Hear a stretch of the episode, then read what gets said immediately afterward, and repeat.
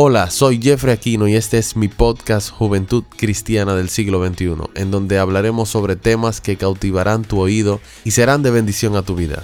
La juventud es la etapa más hermosa en nuestro paso por la vida.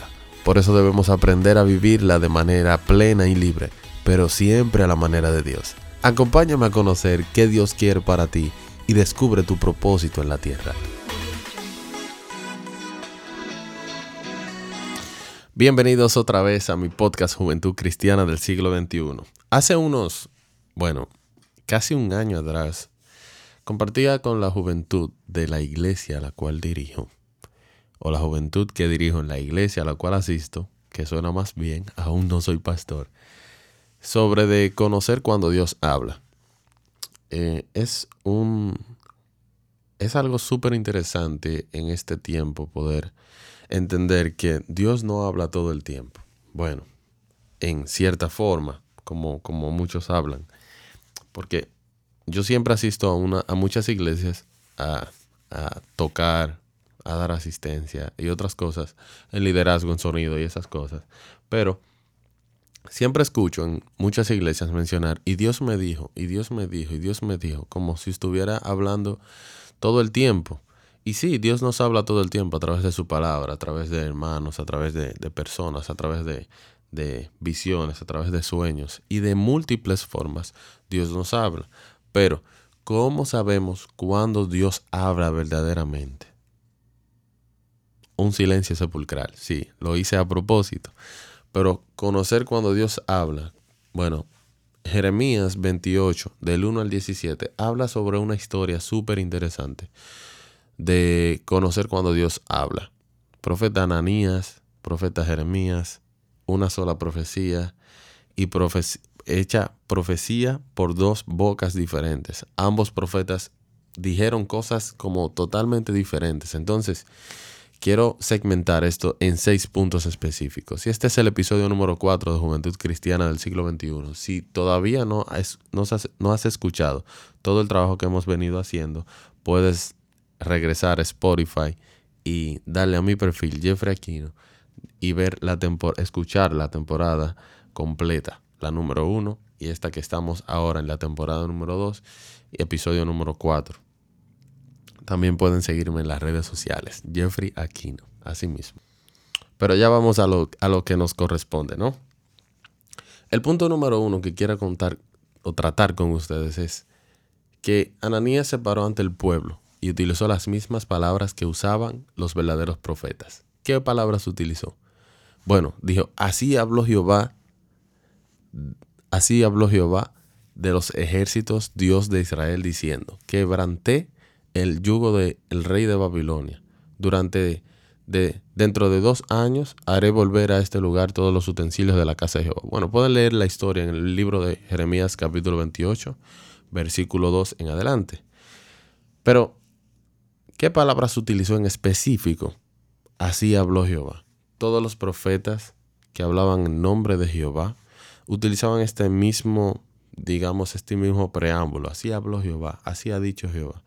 Entonces, a pesar de ser una falsa profecía, se utilizó la misma palabra. Entonces, en este tiempo también podemos ver personas que son eh, ministros de la palabra, que utilizan palabras en realidad que son propias de personas que hablan verdaderamente, que vienen de la palabra de Dios y que son verdad su profecía, su, unción, su, su declaración como tal. Sin embargo, no son reales como tal. Entonces suena súper duro decirlo, sí, pero es cierto. La iglesia se nos está envolviendo en un tiempo que no, no estamos pudiendo interpretar quién es quién, qué hace quién, cómo lo hace y si es verdad lo que dice.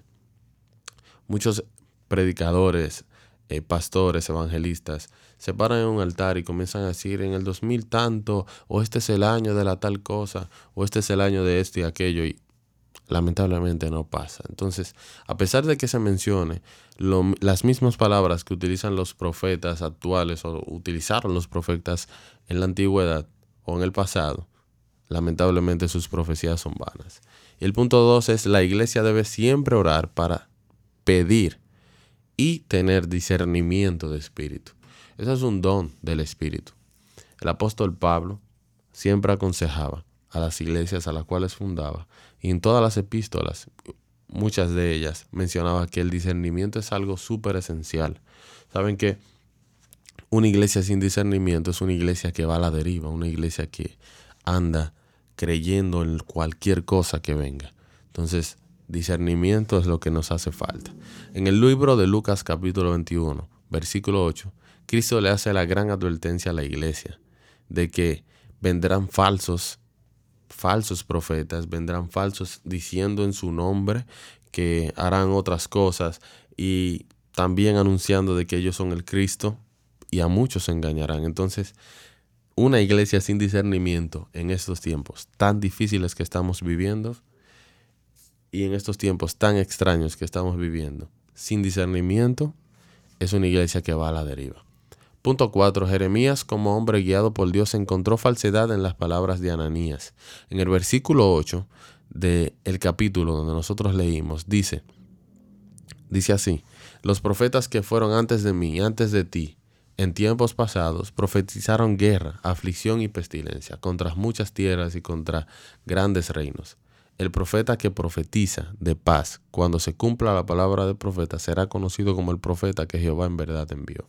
Entonces, todos habían ya dicho que habría problemas, habría tantas dificultades. Y ellos, y Ananías vino de un momento a otro y dice, todo se solucionó, ya todo se arregló. Tengan paz y sean felices. Y no, sin embargo, ya Dios había dicho que iban a tener tantos problemas en su tiempo. Entonces, por eso Jeremías entendió de que era falsa su profeta, su profecía, perdón. En primera de Samuel, versículo 22, Samuel a pesar de que había sido entregado al servicio a tiempo completo en el templo para por su madre, aún no conocía la voz de Dios. Aún no conocía la voz de Dios en el versículo 7, ahí vemos un Samuel que pide a Eli, oye, todavía alguien me está llamando, pero no sé quién es. Entonces Eli le dice, bueno, si alguien te llama otra vez, tienes que responder, Señor, heme aquí, estoy a tu, a tu servicio. Oye, a pesar de Samuel estar dedicado al templo, utilizar cada uno de los utensilios, valga la redundancia, y conocer cada parte del templo. Es como tú criarte, nacer dentro de la iglesia y todavía no conocer quién es Dios. Entonces cuando Dios le está llamando, Él no conoce su voz. Y así mismo la iglesia se encuentra el día de hoy, que no conoce la voz de Dios, que escucha fácilmente a cualquiera y no se da cuenta que Dios no está hablando. Entonces necesitamos conocer cuál es la voz de Dios mismo. Entonces, conocer cuando Dios habla es, no es un, un atributo que solo pocos deben tener. Toda la iglesia debe conocer la voz de Dios para no andar confundidos y errados en profecías vanas.